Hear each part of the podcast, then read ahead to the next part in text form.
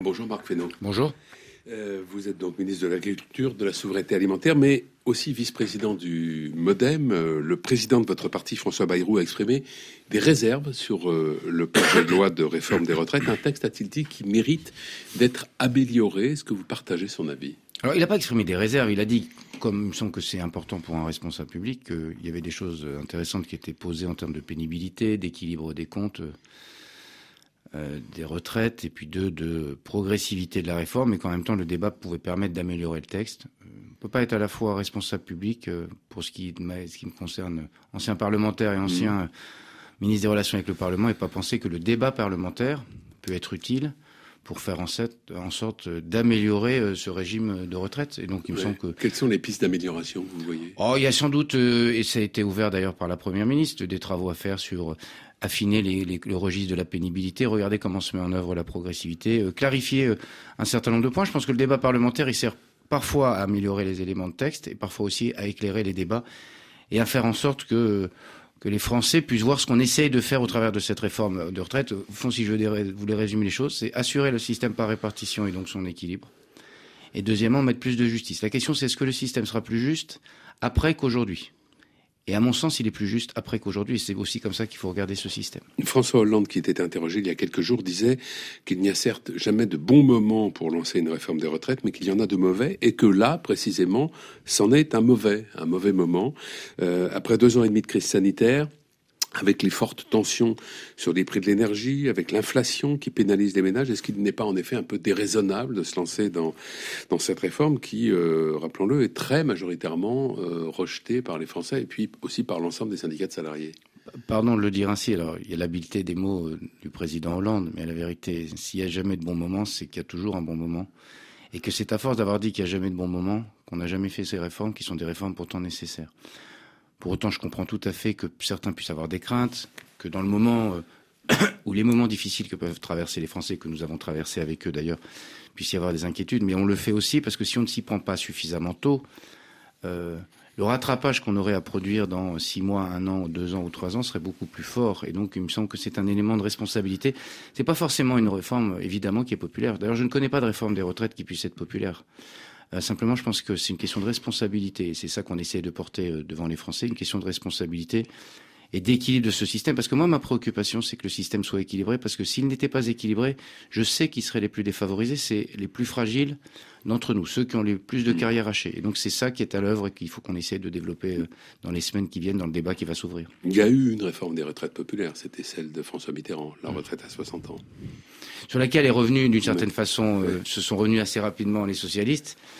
Euh, et donc on peut être populaire provisoirement et après on devient populaire dans la durée. Et je pense que la crédibilité de la parole publique, c'est pas de chercher la popularité immédiate, c'est chercher l'intérêt. Et on essaie de travailler à, l'intérêt du pays. C'est ce qu'on essaie de développer au travers de cette réforme. Le patron des centres Leclerc est en colère. Incroyable, dit-il sur Twitter.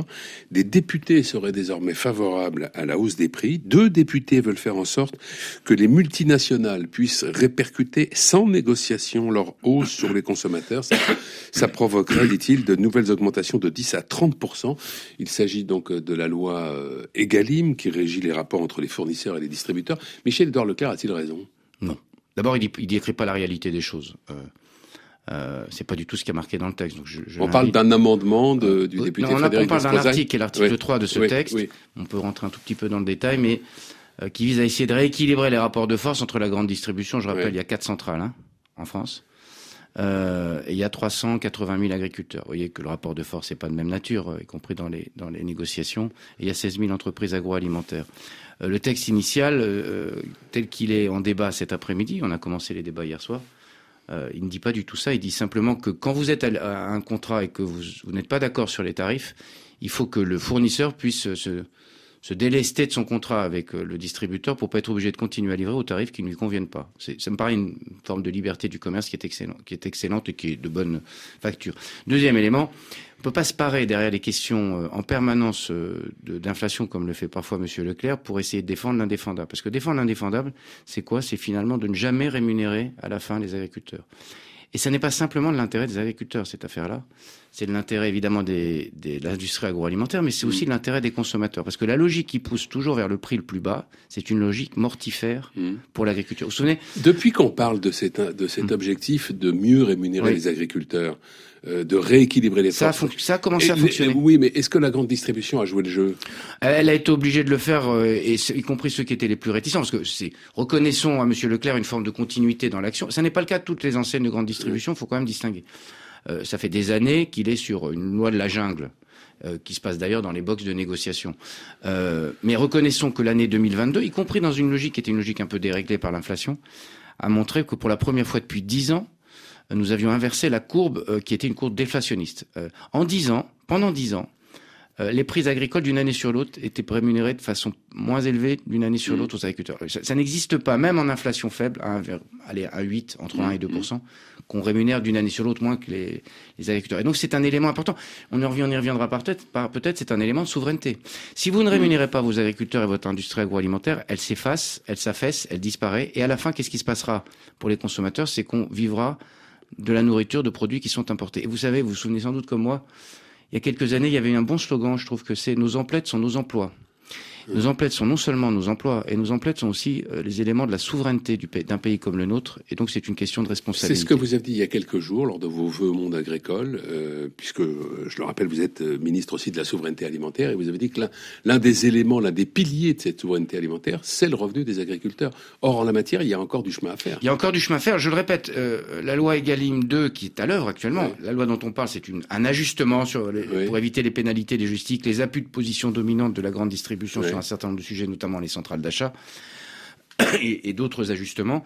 Euh, oui, il n'y a pas de, il a pas de souveraineté possible s'il n'y a pas de rémunération. Parce que si vous n'offrez pas des perspectives à des jeunes ou des moins jeunes qui s'installent de rémunération, évidemment, ils s'installeront pas dans le métier. Est-ce qu'il y aura une loi Egalim 3 Non, alors c'est pas ce qu'il y a. Là, on est surtout des ajustements d'Egalim 2.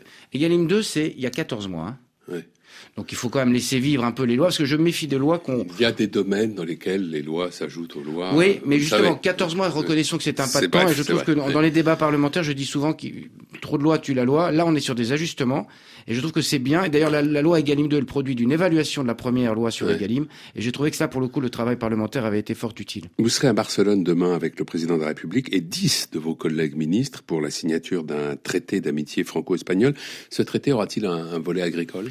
Oui, d'abord parce qu'on a beaucoup de similarités avec mon de, de, problématiques, de sujets devant nous avec et j'en parle souvent avec mon collègue espagnol Luis Planas. Euh, et en particulier, on aura des sujets sur les questions de souveraineté, sur les questions d'accès aux fertilisants, parce que c'est un sujet majeur pour nous et pour les pays qui nous entourent, et puis sur les sujets d'eau, parce que l'Espagne a beaucoup d'expérience dans ce domaine, et malheureusement, ils sont victimes depuis plus longtemps que nous des sujets de dérèglement climatique. Et on peut tirer expérience, notamment en termes de réutilisation des eaux.